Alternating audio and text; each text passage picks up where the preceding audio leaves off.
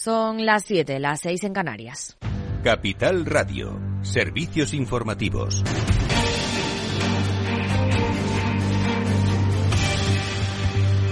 Buenas tardes. Los sindicatos proponen una subida salarial de los convenios del 5% para 2022 con efecto retroactivo del 4,5% para 2023 y del 3,75% para 2024, que variaría en función de la desviación de la inflación en cada uno de esos años. Además, proponen una cláusula de revisión salarial que combine dos criterios, el IPC y la situación económica de las empresas, medida por la evolución de su margen de beneficios. UGT y comisiones obreras también proponen una contribución mínima en el impuesto de sociedades del 15 o 20% sobre el total de beneficios de las grandes empresas, porque consideran que el esfuerzo fiscal que realizan estas empresas se sitúa por debajo del de las pymes. La ministra de Economía, Nadia Calviño, ha apostado por esa subida. Los salarios tienen que subir para el conjunto de los trabajadores de nuestro país, máxime en un contexto en el que la inflación y la subida de los precios de los alimentos afectan especialmente a las familias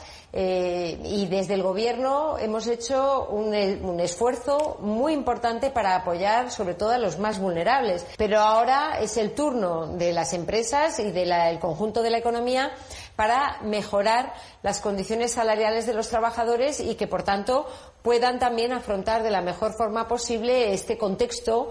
Y el Gobierno ha reaccionado en tromba contra la decisión de Ferrovial de trasladar su sede social a los Países Bajos. La ministra de Trabajo, Yolanda Díaz, ha calificado la decisión como dumping fiscal. Tenemos que trabajar en una Europa en la que el dumping fiscal no exista. Es decir, que estemos observando hoy como sin rubor una empresa española nos diga que se que traslada su domicilio social a Holanda porque allí las condiciones fiscales son mejor, estamos hablando de dumping fiscal y, por tanto, soy clara. Tenemos que trabajar, lo vengo diciendo estos días, en una Europa que hable de esto, en la que los paraísos fiscales y el dumping fiscal no puede existir. Mientras que la vicepresidenta económica Nadia Calviño ha mostrado su enfado por la decisión que considera errónea y niega las acusaciones del Partido Popular de que en España hay inseguridad jurídica para las empresas. Yo creo que se califican por sí mismas. El Partido Popular siempre está defendiendo los mismos intereses. Desde el Gobierno defendemos el interés general. España es un país que está atrayendo inversiones, que tiene la confianza de los inversores internacionales como notamos y como percibimos cada semana, eh, los inversores y las empresas confían en España eh, y creo que este tipo de argumentos no, no, contribuyen en absoluto ni explican en absoluto un gesto que, como le decía, no se entiende y, eh, no es positivo con respecto a nuestro país. Por cierto, que el 60%, el 60 de las empresas que conforman el IBEX 35 generan más de la mitad de su negocio fuera de España, gracias a la internacionalización de sus negocios, uno de los argumentos de Ferrovial para impulsar el traslado de su sede al extranjero. Por ejemplo, uno de sus principales competidores, ACS, factura incluso más del 90% fuera de España. Y hoy se está celebrando la cumbre de ministros de Exteriores del G20 en India, en la que participan India, Rusia y Estados Unidos. Con la guerra de Ucrania y las tensiones geopolíticas como telón de fondo, mientras que precisamente Rusia reconoce la caída del precio del crudo por esas sanciones impuestas. El precio del Urals en febrero fue de 49,56 dólares por barril, mientras que en febrero del año anterior fue de 92,15 dólares. De hecho, la Agencia Internacional de Energía ha confirmado que los ingresos de Rusia cayeron en enero pasado casi un 40% por los topes de precio del crudo y las sanciones occidentales. Y en apenas una hora va a comenzar el balance. ¿Qué traemos hoy, Federico Quevedo? Buenas noches, Aida. Pues eh, hoy tendremos que hablar necesariamente de todo este lío que llevamos contando a lo largo de todo el día aquí en Capital Radio, este lío con la decisión de Ferrovial de irse a los Países Bajos y que evidentemente ha levantado una polvareda política. Así que sin duda va a ser el tema central del programa de hoy. También vamos a seguir hablando de ese caso mediador que está siendo el, otro gran tema de la actualidad política. No se olviden que hoy tenemos el chico del chándal, viene a visitarnos el periodista y comunicador Juan Ramón Lucas, pero no para hablar de periodismo ni de comunicación, sino para hablar de entrenamiento y de ejercicio físico. Luego tendremos nuestra tertulia y les contaremos algo. Hoy sale un nuevo periódico a la, en fin, no sé si a la venta, pero se, a la circulación en Internet, se llama Demócrata y de eso también vamos a hablar hoy en nuestra tertulia porque estará con nosotros Pilar Velasco, que es la directora de este periódico. Muy bien, pues viene cargadito el balance hoy. Claro que sí, hoy venimos a tope, muy intenso. pues ahí estaremos, gracias. ¿Sabes cuál es el mejor dial para escuchar Capital Radio? Tu móvil. Ya tienes disponibles las versiones de iOS y Android de Capital Radio. Y si quieres escucharlas en tu coche, lo tienes muy fácil. Empareja el Bluetooth de tu coche con tu móvil o tableta, entra en la app de Capital Radio y ya lo tienes. Escucha Capital Radio en digital. Y si te preguntan qué escuchas, no lo dudes. Capital Radio.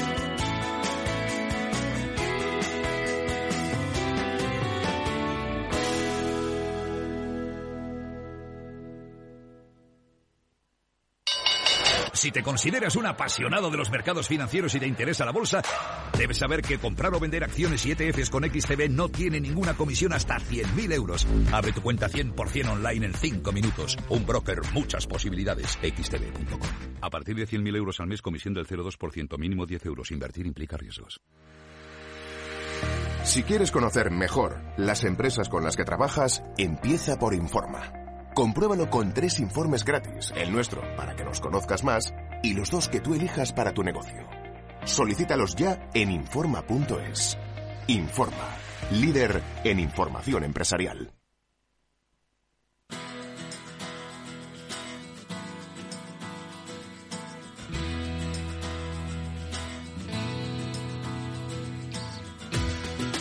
After Work con Eduardo Castillo.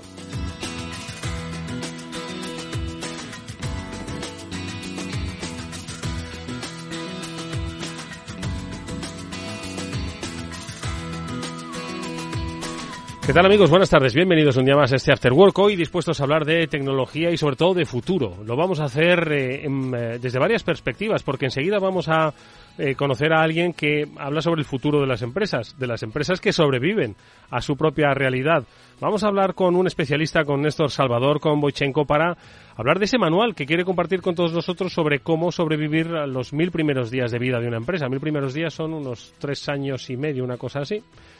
Y, y con eso, pues, eh, ¿tenemos éxito? ¿Tendremos futuro? Bueno, pues él plantea que sí. Pero cómo llegar esos mil eh, días eh, siendo, pues, eh, habiendo sobrevivido a todas las dificultades que no son, no son pocas, bueno, pues se lo vamos a preguntar ahora en, en esta entrevista. Pero antes también hablaremos de negocios que, por cierto, han, han superado los mil días. Estamos hablando del caso de Therapy Chat, que es una herramienta de psicología online en España. Ahora enseguida vamos a saludar a su CEO y fundador, Alessandro Desario, para ver que, que nos cuente cómo, pues en estos tiempos complejos, ¿eh? De salud mental se puede eh, utilizar la tecnología para acercarse a las personas. Ahora enseguida le preguntamos cómo es. Y luego, ojo, tenemos Transformador.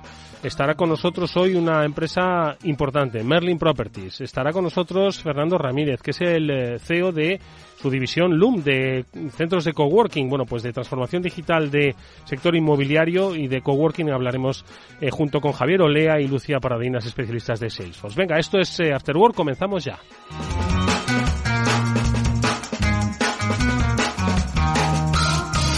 Bueno, pues eh, fue en 2016, como digo, ha superado con creces esos tres años de vida y con mucho éxito porque Therapy Chat es una herramienta de psicología online aquí en España em, y que ayuda pues a personas que lo necesitan a ponerse en contacto con especialistas de la salud mental.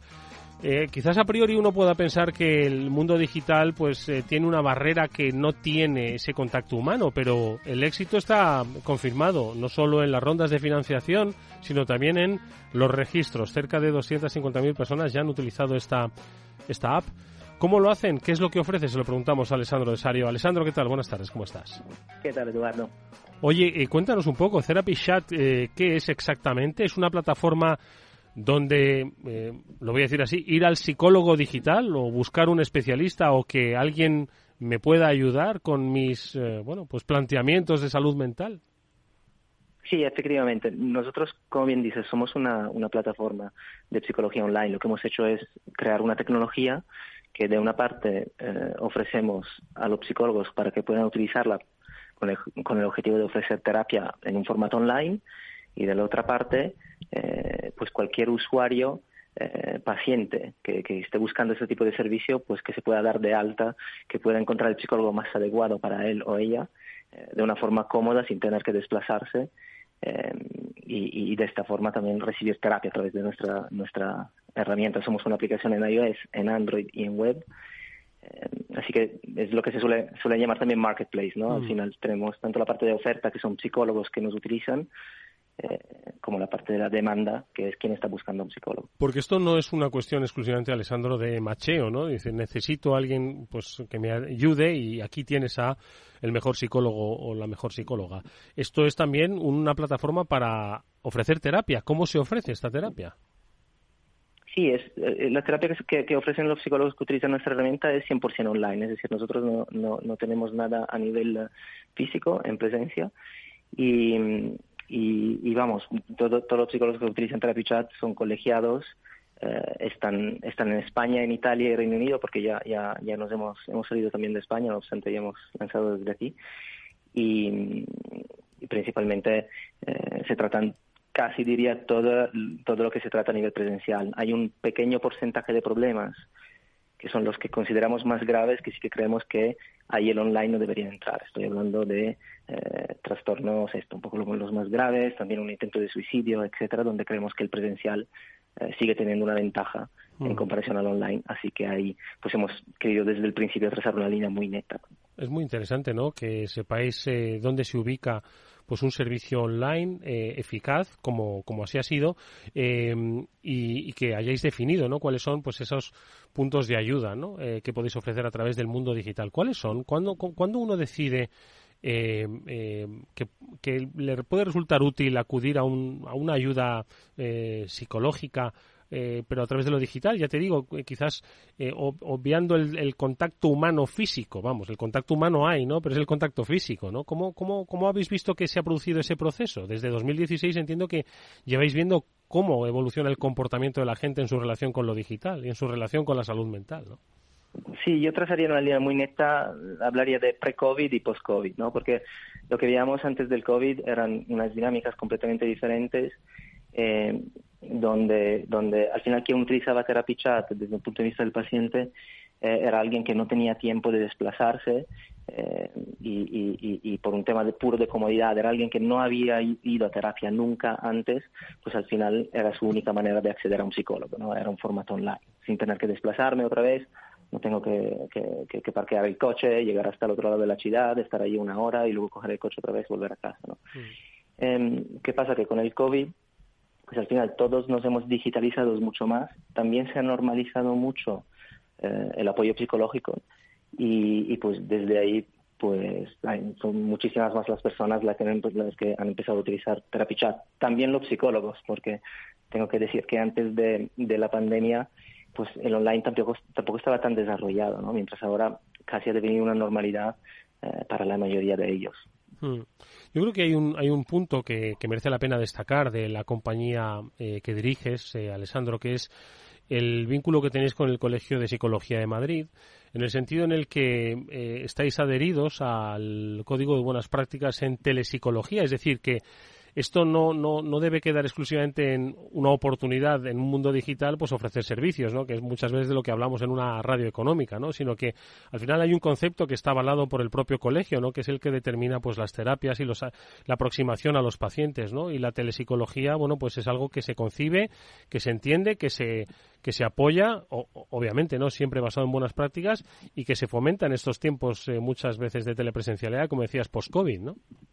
Sí, sí, de hecho fuimos la primera plataforma en adherirse a este código, como bien dices, de tele, telepsicología, y la verdad que siempre hemos encontrado eh, interés por parte del Colegio Oficial de Psicólogos de Madrid en, en entender cómo funcionamos, cómo funciona esta herramienta, y, y, y, vemos que ellos también tienen una visión hacia esto al final es el futuro y cómo, eh, cómo vamos a hacer que efectivamente tenga eh, tenga sentido, ¿no? todo lo que se, se, está desarrollando desde un punto de vista tecnológico, eh, también los procesos terapéuticos, etcétera.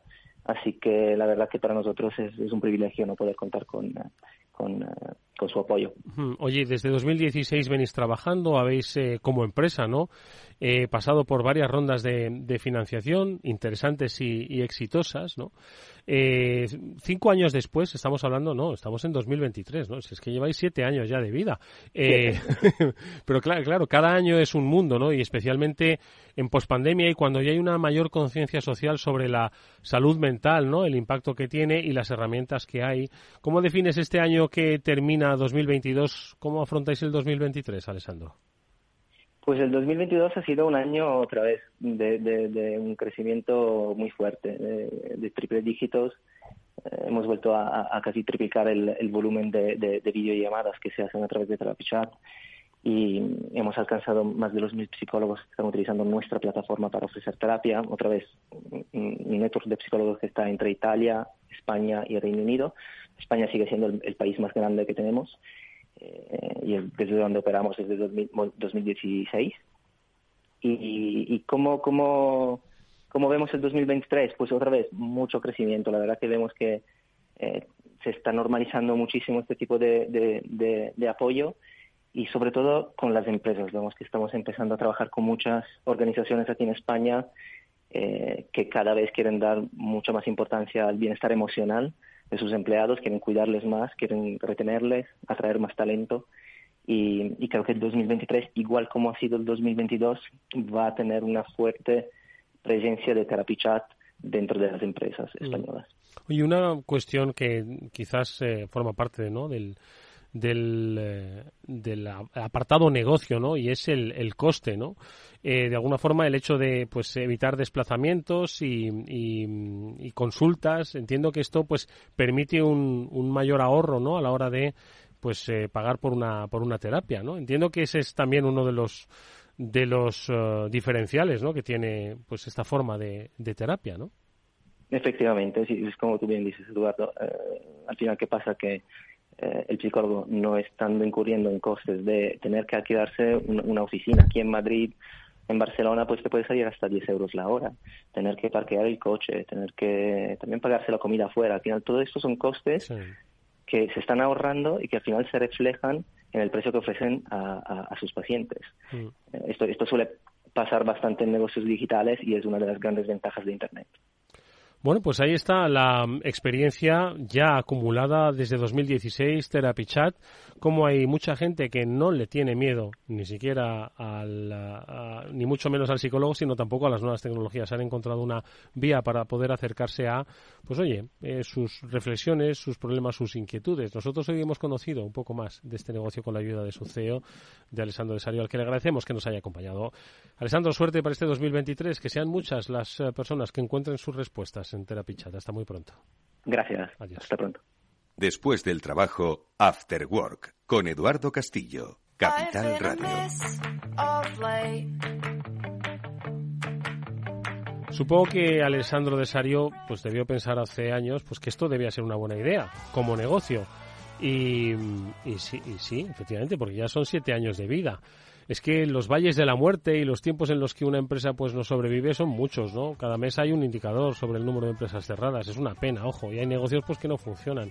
Pero bueno, ¿podrían funcionar mejor? Pues seguro que sí, con las recomendaciones de nuestro siguiente invitado, Néstor Salvador Boichenko, pues eh, nos quiere convertir en empresarios. A mí no, porque yo no tengo remedio, pero seguro que mucha gente que le apetece ser empresaria, o por lo menos intentarlo, las claves pues para sobrevivir. Néstor, ¿qué tal? Buenas tardes, ¿cómo estás? Buenas tardes, Eduardo. Muchas gracias. Oye, son muchos años los que tienes a tus espaldas de eh, experiencia en empresas, en consultoras, en multinacionales, ayudando, acompañando, entrenando.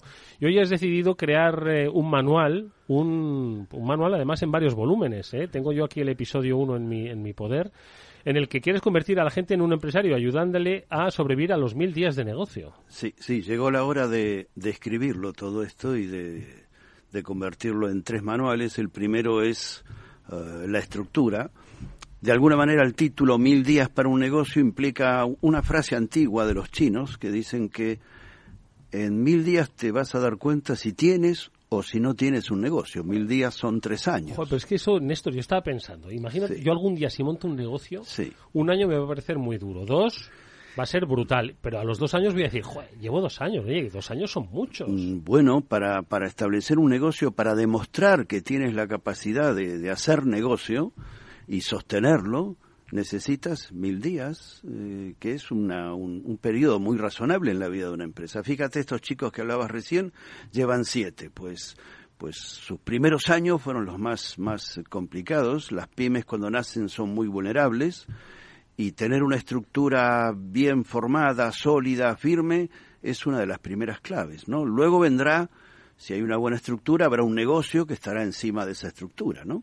Pero primero tiene que haber una estructura y generalmente las pymes que no llegan, necesitamos que las pymes no fracasen, que sobrevivan, que estén y que sus emprendedores no se caigan, porque fracasar es algo doloroso y, y único, pues necesitamos que, que lleguen a los mil días. Y la idea práctica de ese manual, en lugar de contar teoría o, o, o ideas que se pueden sacar de Internet uh -huh. con facilidad, es decir, en la vida práctica, ¿qué hay que hacer? -huh. Pues el primer manual habla de la estructura. ¿Qué estructura, eh, dividido en determinados capítulos, necesitamos para intentar llegar a los mil días? Madre mía. Pero claro, Néstor, estos, es la estructura, que es el episodio 1 de este, de este manual, eh, está, es el, el, el, ¿cómo decirte? Es el año cero, es decir, o sea, cuando de repente tengo una idea, eh, lo que necesito, aparte de la idea y del posible negocio y todas las cosas que se hagan en cuenta, la estructura para ti es fundamental, lo primero. Bueno, son los cimientos de una casa o de un edificio. Si no tienes una buena estructura, podrás tener un negocio que no, tardarás mucho en que se venga abajo si no hay una buena estructura. Una buena estructura es pensar qué figura jurídica vas a utilizar, uh -huh. es pensar qué capital social necesitas, en lugar de seguir el consejo de muchos que no arriesgues, pon 3.000 euros, que, sí. que, arriesguen los demás. Un banco no va a arriesgar si tú arriesgas 3.000, que esperas que haga un banco? Uh -huh. Elegir asesorías, elegir socios, convienen, no convienen entender lo que es el patrimonio neto o la contabilidad que llevamos siete siglos utilizando y te diría que el 40% de los emprendedores no saben ni lo que es.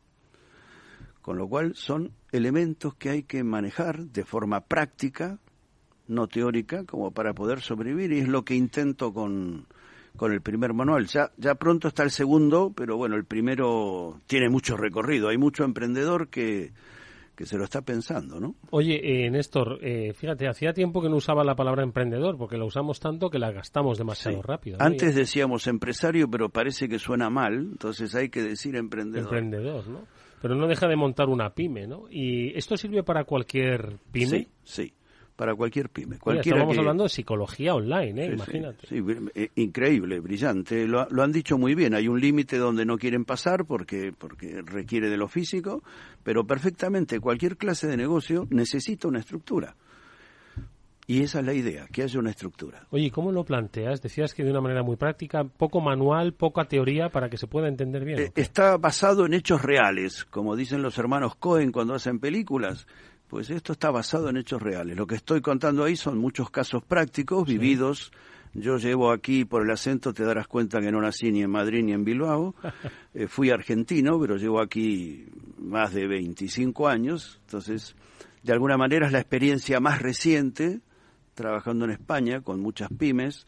También he tenido paso por multinacionales que te enseñan método y no, no es un lugar de gente fea como a veces se piensa. Y todo eso está volcado ahí basado en hechos reales, que es la palabra que, mm. que, me ha gustado para definirlo. Oye, ¿cómo quieres compartir este conocimiento, Néstor? Pues hay que suscribirse, entrar en una web que se llama mildiasparaunnegocio.com y ahí hacer un recorrido y el que le interese hay un, un newsletter todos los días contamos algo interesante, pero hay gente que dice, pues hoy es el día en que quiero mi manual y lo compran y llega a casa. Mm. Oye, Néstor, y antes de, de empezar el recorrido de esos mil días, vuelvo al origen, ¿no? Yo tengo una idea. Eh, en toda esta experiencia, en todos estos eh, eh, intercambios que has tenido, en, en eh, las, las personas a las que has conocido, cuando uno decide montar una empresa, ¿para qué la decide montar? ¿Para hacerse rico en cinco años? ¿Para venderla? ¿Para vivir de ella? ¿Para ser feliz? ¿Para por cabezón, porque cree que su idea es buena y... y por, por... A, a, hay muchos casos, hay, hay, distintos casos. Te diría que hay un afán de libertad o un afán de, de creatividad, de poder poner en marcha una idea propia. Sí. Aquí, generalmente, los ibéricos, que no somos muy pacientes, que compramos el regalo de Navidad el 24 de diciembre al mediodía, aunque en agosto empezamos a comprar lotería, un caso un poco extraño, pero generalmente ponemos el negocio en marcha, la empresa, la estructura, sin saber todavía cómo va a ser el negocio. Por eso empecé por la estructura, para decir, nadie puede pararte, tu ansiedad eh, no hay forma de detenerla. Vale. Bueno, lee por lo menos la estructura, después veremos el negocio, que es lo que viene. Porque después viene el negocio, que es el segundo manual. ¿Cuándo tienes previsto compartirlo? En, dos semanas, si, si no salen, los editores se van a enojar conmigo. Así que termino la entrevista y vuelvo a Bilbao, que tengo que seguir escribiendo. Ese estructura, negocio y el tercero. Y el tercero es el poder, porque en una multinacional... ¿El poder de ejercerlo o el poder de hacerlo? El poder. Porque en una multi, 50.000 tíos, el poder es muy fácil de entenderlo. Hay 10 que mandan y el resto, cuidado. Pero en una pyme, si somos 10, 14, 18, 5, ¿cómo manejamos el poder? Entonces la experiencia también me ha dicho cómo se maneja el poder cuando somos poquitos. El tercer manual habrá del poder, de esas relaciones de poder que hay en una empresa pequeña. Oye, Néstor, ¿y no estamos un poquito eh, quizás deslumbrados, ¿no? Pues por esos casos de hay empresas, como te decía, pues que, oye, que funcionan muy bien y que pueden seguir funcionando muy bien pues durante 5 o 10 años sin, sin que necesariamente venga una multinacional y pague una millonada por ella, ¿no? Entonces, ¿cuál es un poquito el objetivo, el foco que debemos tener? A ver, mm, eh, esos casos existen, pero mm, la semana que viene se abrirán en España cuatro obradores de pan, algún señor pondrá una empresita de jardinería, un par de chicos harán una empresa de marketing digital, cuatro muchachos pensarán en hacer un taller mecánico para arreglar motos, todo esto sigue existiendo. El que quiere poner una empresa para que mañana venga una multinacional y se la compre, bueno, pero el que quiere poner un obrador de pan y, y está pensando en vivir y ganarse su dinero y quizá irse de vacaciones cuando quiere, necesita que lo ayuden con una buena estructura. ¿Cuál es lo más complicado de esa estructura? Tú propones muchas cosas. Has hablado de los socios, has hablado de el tipo, ¿no? De sociedad que quieres formar, del capital social, de la asesoría, del patrimonio de la empresa, de que vender es cobrar. Claro, a veces nos olvidamos y los vendedores se olvidan. Vender mm, es cobrar. Si no cobras, vuelves al casillero cero. Entonces, en este primer eh, manual dije, esto tiene que estar aquí, tienen que saber antes de salir a la calle, al mercado, que es una selva, hay que saber que si no cobras, has vuelto al casillero cero. Pero Néstor, eh, claro, eh, a mí me gusta cobrar en tiempo y forma, como a todo el mundo, ¿no? Pero ya sabes que muchas veces las pymes son precisamente, están sujetas primero al poder de la empresa eh, proveedora, ¿no? De, de esos servicios que pues decide pagar a determinada a determinado tiempo, ¿no? Aunque más o menos se haya regulado, pero pero hay muchas cosas que puedes hacer siendo una pyme de cuatro personas para asegurar que vas a cobrar. Muchas cosas que se pueden hacer y que generalmente no se hacen porque pensamos que nos tienen que pagar. No, no nos tienen que pagar. Tenemos que asegurarnos nosotros de que vamos a cobrar.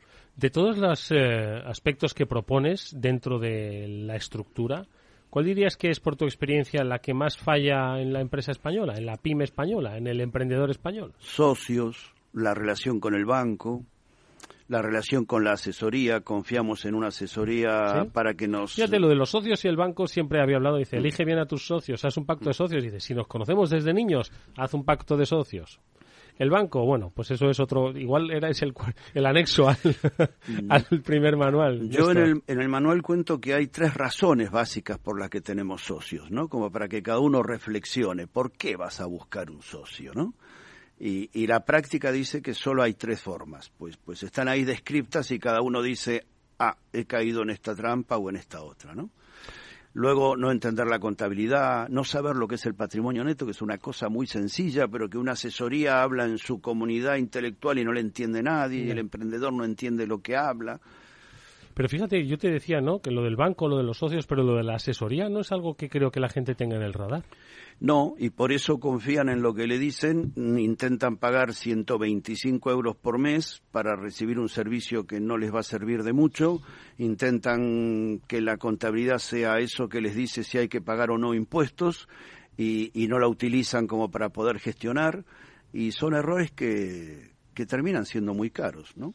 Muy caros. Pues yo creo que, Néstor, estás haciendo un, un, manual interesantísimo para callar muchas bocas, porque estoy seguro de que no hay sector malo, sino negocio mal montado, ¿no? Sí, la mala práctica no invalida la sana teoría, decía un escritor argentino al que nunca le dieron el Nobel.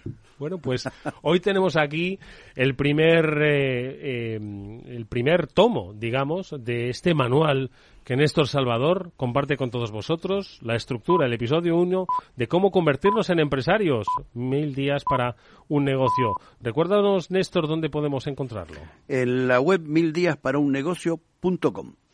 Bueno, pues ahí nos encontraremos. Oye, cuando tengas el volumen 2, te vienes, hablamos de negocio. Y por supuesto, cuando tengas el poder, volumen 3, hablamos de poder. Gracias, Néstor. Mucha suerte. Gracias, Eduardo. After Work, con Eduardo Castillo.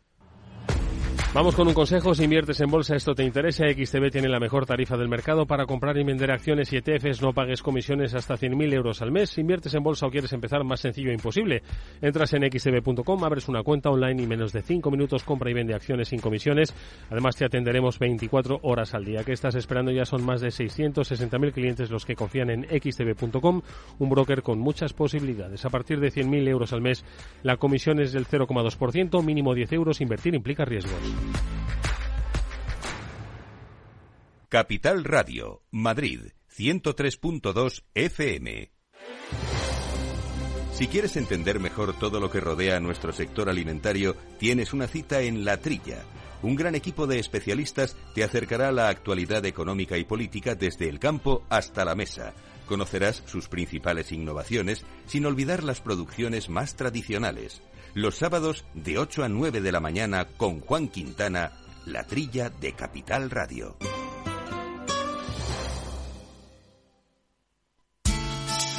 De la mano de Alejandro Mazón y el equipo de Cuídate Deluxe, llega el chico del chándal a El Balance para ayudarnos a estar en forma y mejorar nuestro bienestar general.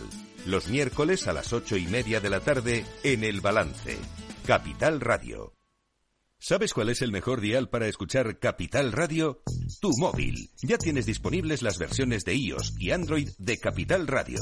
Y si quieres escucharlas en tu coche, lo tienes muy fácil. Empareja el Bluetooth de tu coche con tu móvil o tableta, entra en la app de Capital Radio y ya lo tienes. Escucha Capital Radio en digital. Y si te preguntan qué escuchas, no lo dudes. Capital Radio.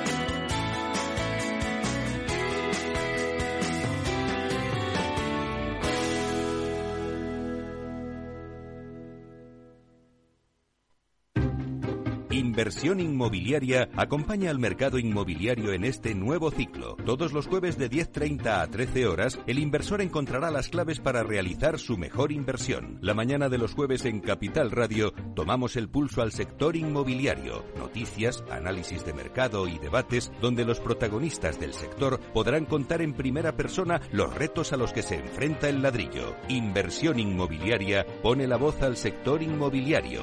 Aquí en Capital Radio. Eduardo Castillo en Capital Radio, After Work. A continuación, El Transformador, de la mano de Salesforce.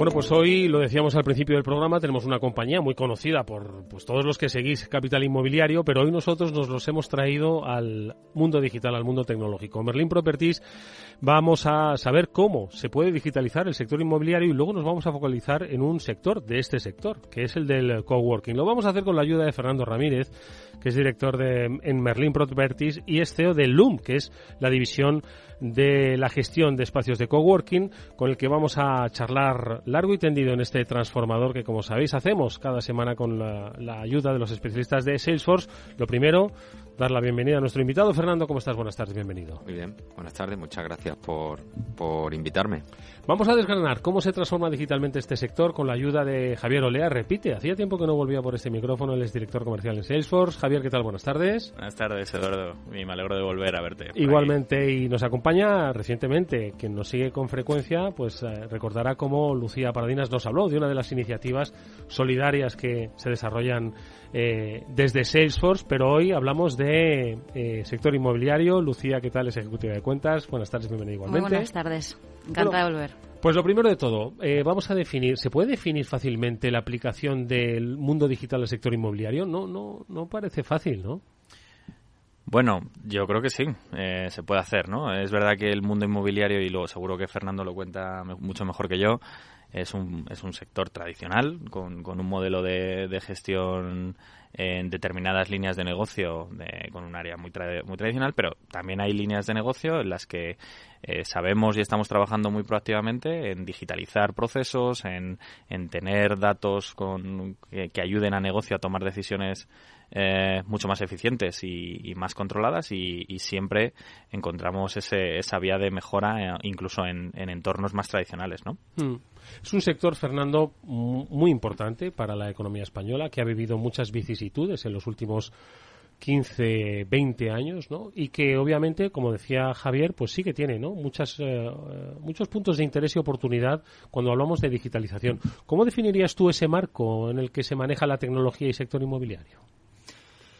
Bueno, pues es un, es un marco eh, donde eh, la tecnología en términos de, de cacharros, digamos, es importante.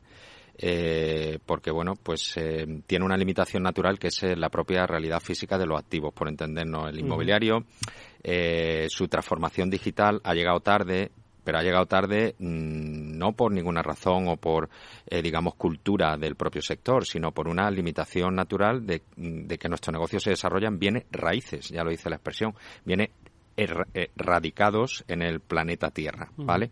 Nuestro producto no, no te lo puede llevar a Amazon a casa y, y los edificios no te los puedes subir a la nube por entendernos, ¿vale? Entonces, eso es una limitación natural que ha hecho que la transformación digital de todo el sector haya llegado eh, tarde, pero ha llegado. ¿En qué nos estamos enfocando los propietarios de oficinas, de centros comerciales y de logísticos? Pues dentro de esas limitaciones, pues digamos que hay tres campos en los que se puede actuar. Se puede actuar en el digamos, control del cliente o de potencial cliente, que ahí, eh, pues, eh, eh, Salesforce lo sabe mejor que nosotros, pero al final es el empezar a abrir el, eh, abrir el canal digital y que los potenciales usuarios, tanto de un centro comercial, una nave logística o una oficina, nos lleguen a través de una búsqueda de Google, cosa impensable hace unos años. Se puede trabajar también eh, de forma muy activa en lo que nosotros llamamos el facility management, es decir, lo que es el control del edificio. Y ahí sí que se, eh, ahí sí que el cacharrerío, como decía antes, es importante. Entramos ya en lo que es el territorio de los BMS que vienen a ser cerebros eh, que se colocan dentro de los edificios para, a través de ese cerebro, eh, que no deja de ser un ordenador, poder controlar cosas que no son perceptibles en el día a día, pero son fundamentales en el día a día y en la habitabilidad de un edificio, como puede ser el control del clima, el control de la domótica, el control de la comunicación vertical, el control de accesos, eh, todo esto, bueno, pues es nuestro día a día en los edificios.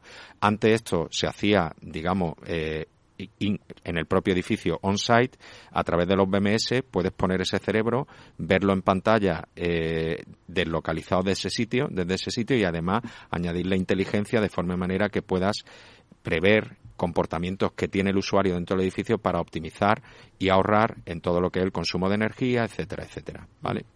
Eso es la segunda esfera que es el Facility Management. Y después hay una tercera esfera que es la experiencia de usuario, que también es digitalizable, pero hasta cierto punto, que es que la interacción que tienen nuestro usuario de un edificio de oficina o de un centro comercial en su, en su relación con el edificio hay una relación física, es evidente, pero que también pueda ser digital. Entramos en el mundo de las apps, de los centros de atención de usuario para reportar incidencias, programas de fidelización, etcétera, etcétera. ¿Qué os parece, Javier, Lucía, estas tres dimensiones en las que se puede manejar el mundo digital dentro del inmobiliario? Bueno, totalmente, totalmente de acuerdo y lo estamos viviendo. De hecho, es curioso porque en empresas mm, como Merlin eh, estamos encontrando que dentro de su modelo de negocio hay nativas digitales. Que eso es curioso, ¿no? Para trabajar diferentes líneas de negocio, como por ejemplo una son los espacios flexibles, que son eh, líneas de negocio que requieren pues cierta automatización y gestión de, de, los clientes de una forma diferente a centros comerciales o, los centros logísticos. Y hay otra que, por ejemplo, lo estamos viendo como una clara tendencia, que es el Build to Rent, que estamos viendo cómo en empresas de, de, real estate esa nueva línea de negocio tiene que capacitarse tecnológicamente antes de nacer, incluso. Así que, bueno, estamos viendo una tendencia muy interesante en esas líneas. No sé, mm. Lucia, si tú lo ves también. Sí, sobre todo que es verdad que la parte de coworking estamos trabajando mucho con, eh, con vosotros, con Loom, eh, pero también estamos avanzando en, en, en, Merlin. Yo creo que Loom, digamos, es eh, bueno, un espacio de coworking muy interesante, pero también creemos que podemos avanzar con, con Merlin en toda la parte de que ya lo estamos haciendo, con Salesforce en la, parte de centros comerciales, ¿no? Este programa de, loyalty que comentabas y luego una parte interesante que a mí eh, que hemos experimentado en los últimos meses, el tema de, por ejemplo, de encuestas, ¿no? El cómo podemos avanzar y mejorar la experiencia del, del, cliente a través de, encuestas para, para mejorar eh, y ser más productivos, ¿no? Entonces, bueno, eh, unas experiencias recientes. Oye, pues es que las tres dimensiones son muy interesantes, ¿no? Y la, primera me llama mucho la atención, aunque después de escuchar a Javier es que hay eh, un espacio, el propio Loom, ¿no? Quiero decir, concibe el coworking no, yo, fíjate, no lo concebiría fuera de la era digital, ¿no? Entonces, tiene todo el sentido del mundo, ¿no? Concebir desde un plano digital un negocio como Loom, ¿no? Que es el de la gestión de espacios compartidos, ¿no? En este caso. Bueno, al final no dejan de ser oficinas eh, eh, que en vez de estar operadas en régimen convencional, pues eh, son oficinas que se te dan montadas, que además tienen un servicio, es decir, que hay personal adscrito a la propia oficina al servicio de todos los usuarios y donde además la esencia es que es a corto plazo, es que darse de baja de un Loom es tan fácil como darse de baja de Netflix o de Amazon, por entendernos. Mientras que en un arrendamiento convencional son contratos sujetos a la LAU, donde normalmente los plazos son de cinco años, el espacio se entrega sin montar y además el, el arrendatario es el que se tiene que organizar la gestión de su espacio. Esa es la diferencia. Ahora, lo que hemos descubierto en el mundo Loom de la oficina flexible es que hay por debajo del periscopio que miraba normalmente Merlin, hay mucha empresa de cuatro, cinco, seis usuarios, mucha startup que sienten el vértigo casi mensual de no saber qué les va a pasar dentro de tres años, donde hay un negocio, porque eh, requieren agilidad, requieren cortoplacismo y además son nativos digitales, como decía Javier. Entonces, para nuestra sorpresa, a través de Salesforce, eh, nosotros hace ya casi cuatro años que invertimos en crear todo este canal digital que hoy representa ya, ojo, el 30% del tráfico. Esto para el mundo inmobiliario es como una revolución. El mundo de la oficina ha sido un, un mundo tradicionalmente intermediado muy bien intermediado por parte de los agentes, pero que haya una especie de eh, de plataformas tipo Airbnb en el que tú te puedas eh, contratar un puesto de trabajo por meses o por hora, o incluso que nos llegan ya cada vez más demandas de 20, 25 puestos de trabajo que, han, que llegan a nosotros porque han puesto espacio coworking chulo en Madrid y le aparece el Loom y a partir de ahí ya todo, la trazabilidad absoluta, etcétera.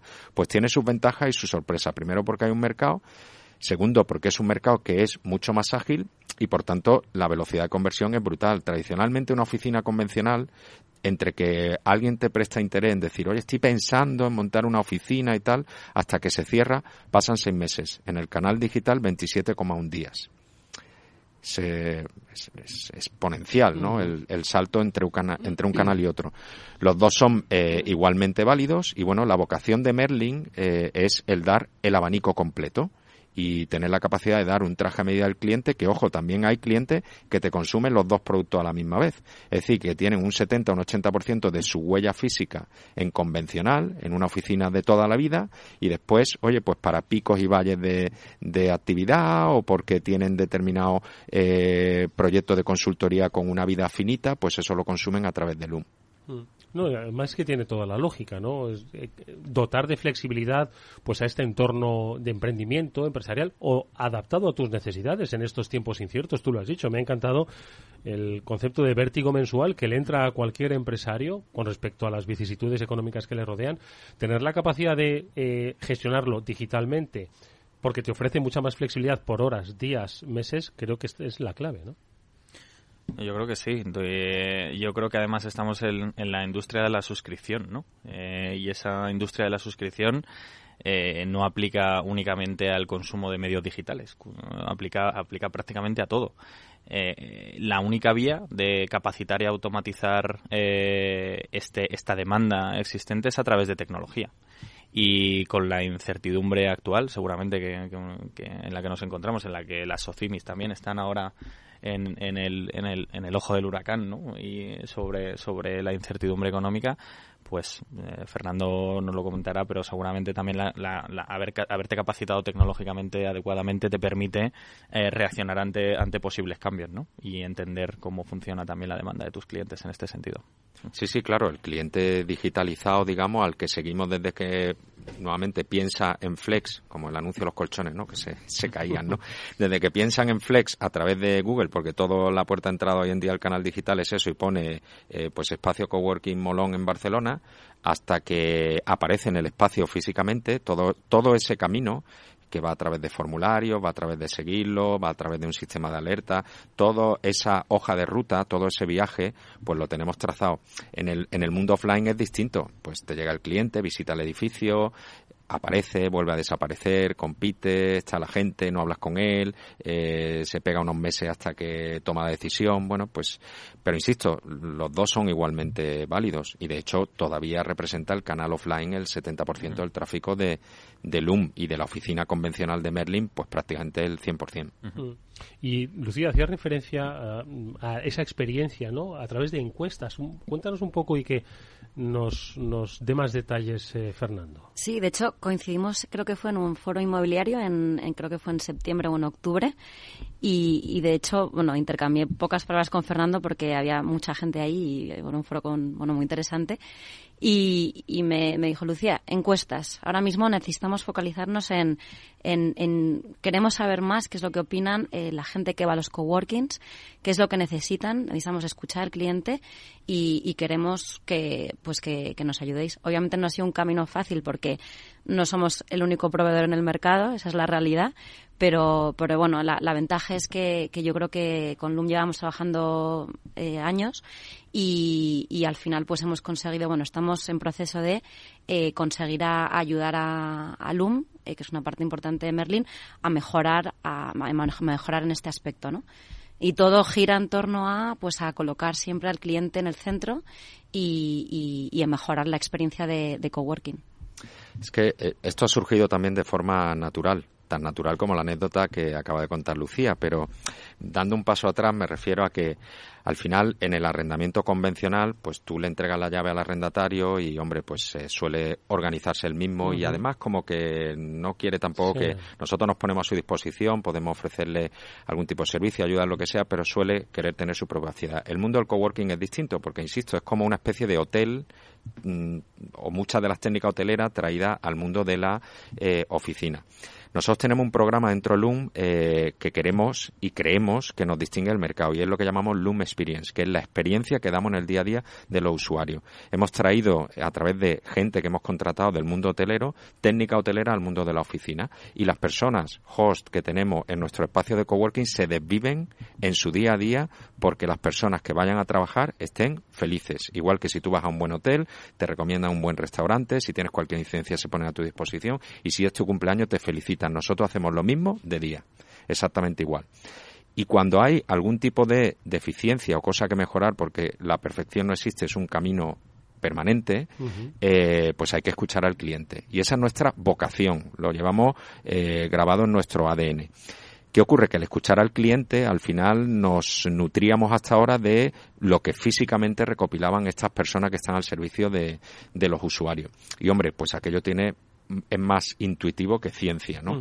Entonces empezamos a decir, oye, ¿por qué no hacemos encuestas y además que esté automatizado, es decir, que si trimestralmente los usuarios que tenemos activos en nuestra en nuestro sistema operativo le sueltan la encuesta con las siguientes preguntas y a partir de ahí vemos cómo mejorar nuestro espacio, pues eso sería maravilloso. Y que cuando hay un onboarding, porque llega un, equipo de 60 personas, que cuando grabamos ese equipo en nuestro sistema operativo, que se llama Nexus, automáticamente haya una capa de encuesta que saque la encuesta, no que tengamos que llamar Nubrio. Esto es básicamente explicado en, Román Paladino, eh, la la, la, la, funcionalidad. Y bueno, pues, eh, oye, mm, estuvimos viendo proveedores por ahí y son persistentes estos de Salesforce y testarudos. tienen la solución. Y, tienen la solución y se, han llevado el gato al agua. Mm. medir, ¿no? Al final es lo que muchas veces eh, eh, comentamos en este transformador, ¿no? Tenéis datos, es que los tenéis, eh, los tenéis a vuestra disposición, en este caso vuestros clientes, ¿qué les hace felices?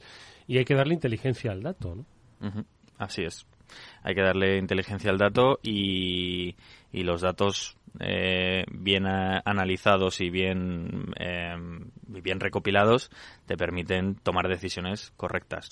Y esa es la que, lo que en tiempos sobre todo de cambio y de incertidumbre, de, de aplicar nuevos modelos de negocio dentro de una industria, como lo que comentábamos antes, espacios flexibles u otras similares, pues, pues ayuda ser capaces de tomar eh, mejores decisiones sobre si, si, es adecuado o no, sobre si hay que hacer cambios, sobre si, si la situación macroeconómica está llevando a que los clientes eh, tomen un tipo de, decisiones diferente. Ahora, por ejemplo, estamos experimentando que la gente está volviendo cada vez más al puesto de trabajo.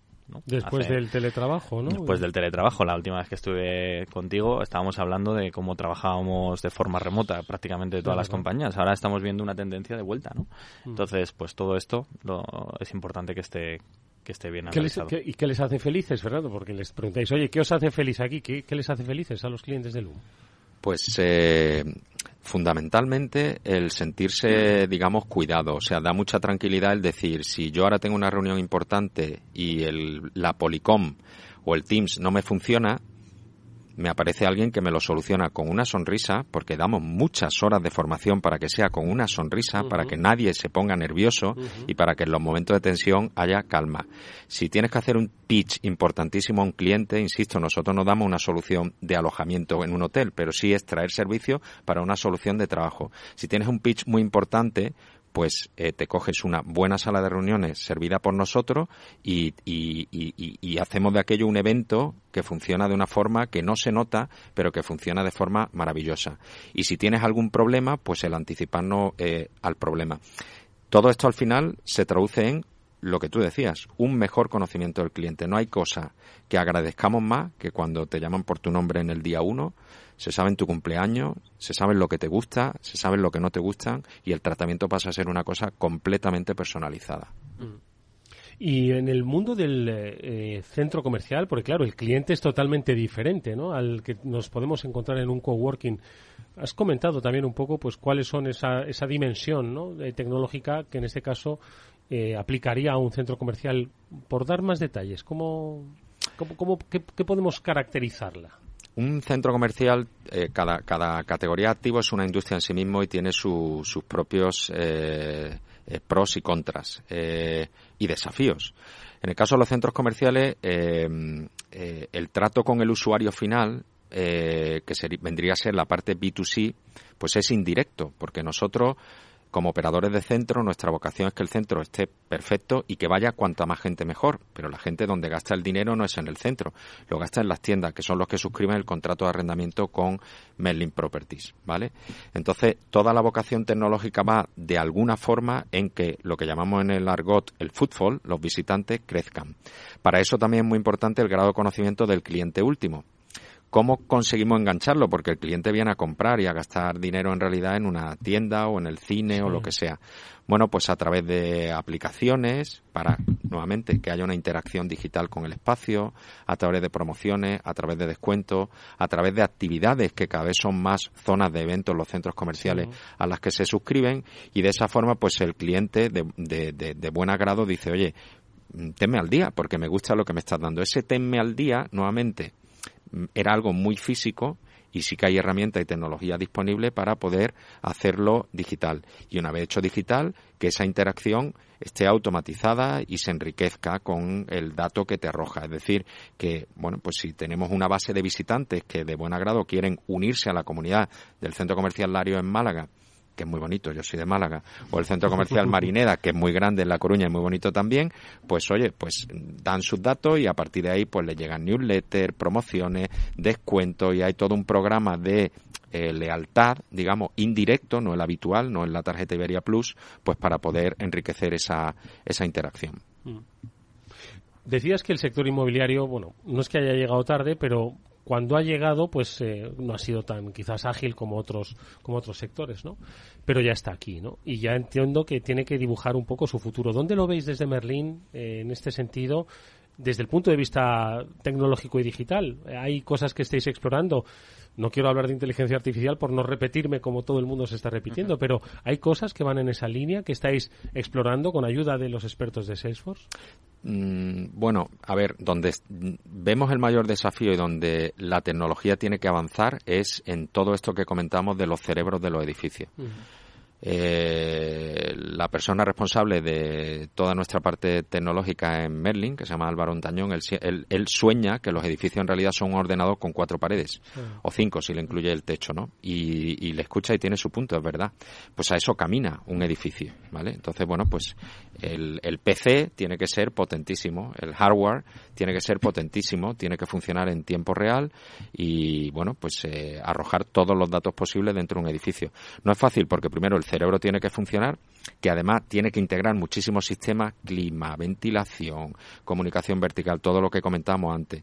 Después, para la toma de datos tienes que sensorizar el edificio para poder medir por dónde se mueve la gente, dónde hace frío, dónde hace calor, dónde pega la luz natural, dónde no, etcétera, y además toda la infraestructura que conecta esa sensorización con el cerebro, que ya entramos en el mundo pues de los proveedores de, de redes, de telecomunicación, etcétera. Y en el inmobiliario, como por su limitación natural hemos llegado tarde, pues somos un poco torpones en todas estas cosas. Entonces, bueno, pues eh, ahí está el desafío y el reto y nosotros como potenciales clientes, pues deseando que la tecnología nos acompañe. Wow, pero es, apasionante. Solo idear un, un edificio tan inteligente desde la base, con todo lo que te puede ofrecer para luego satisfacer a tu cliente, que es el que en un centro comercial, por ejemplo, va a poner su tienda, pero tú lo que quieres es que tu cliente venda mucho a los clientes finales, ¿no? Quiero decir que tiene toda la lógica. Tiene toda la lógica. Y ahí hay un mundo muy interesante también por explorar, que son todas las actividades de campo, ¿no? Lo que comentaba eh, Fernando, que es eh, eh, automatizar toda esa parte de, de, atención a los a las incidencias que puede tener un edificio un edificio y en su gestión. O sea que claro por supuesto ahí hay muchísimo por trabajar. Bueno muchísimo. Reflexión final Lucía Nada, que muchas gracias, es la segunda vez que vengo aquí. Estoy encantada de estar con uno de mis principales clientes, que es Merlin y Loom. Y, nada, yo creo que estamos bien encaminados para, para seguir trabajando juntos y te agradecemos también mucho tu tiempo. Oye, hay que ser, yo creo que ambicioso y sobre todo creativo para saber qué más se puede dar gracias a la tecnología en un negocio tradicional como es el inmobiliario. Y hoy nuestro invitado, Fernando Ramírez, director de Merlin eh, Properties y CEO de Loom, yo creo que nos ha dado muy buena cuenta de hasta dónde se puede llegar si uno quiere llegar. Así que te agradecemos mucho que lo hayas compartido con nosotros.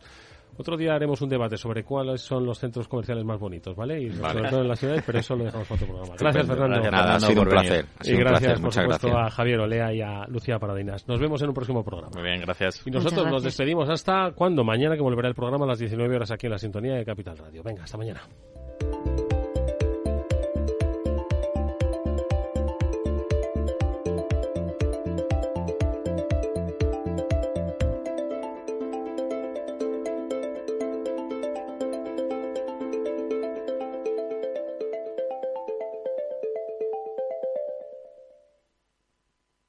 Salesforce les ha ofrecido el transformador. ¿Tiene tu empresa desarrollos tecnológicos de seguridad, inteligencia y drones? Ven a Tecnosec y Dronespo, la feria para los cuerpos policiales de inteligencia y empresas de infraestructuras críticas. Expon tus productos el 26 y 27 de abril en el Pabellón de Cristal de Madrid. Infórmate en tecnosec.es. Con seguridad, tu feria. ¿Qué es ir más allá? Con Arval podrás llegar donde te propongas de la forma más sostenible y darle a tu empresa todas las soluciones de movilidad que necesite, asesorando con las mejores opciones de movilidad para las distintas necesidades de tu flota, con vehículos electrificados, bicicletas, coche compartido. Arval, la transición energética arranca aquí. Más información en arval.es.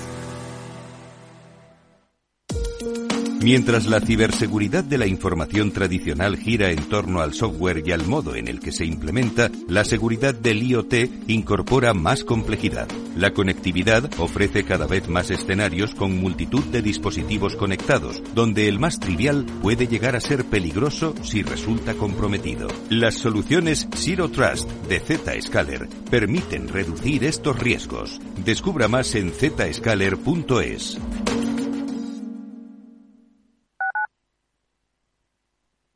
Madrid, 103.2 FM, Capital Radio. Inversión inmobiliaria acompaña al mercado inmobiliario en este nuevo ciclo. Todos los jueves de 10.30 a 13 horas, el inversor encontrará las claves para realizar su mejor inversión. La mañana de los jueves en Capital Radio tomamos el pulso al sector inmobiliario. Noticias, análisis de mercado y debates donde los protagonistas del sector podrán contar en primera persona los retos a los que se enfrenta el ladrillo. Inversión inmobiliaria pone la voz al sector inmobiliario. Aquí, en Capital Radio. Los robots escuchamos Capital Radio. Es la radio más innovadora. Oímos a Saragot, con Luis Vicente Muñoz. Ahí le has dado. Esto es Capital Radio. Di que nos escuchas.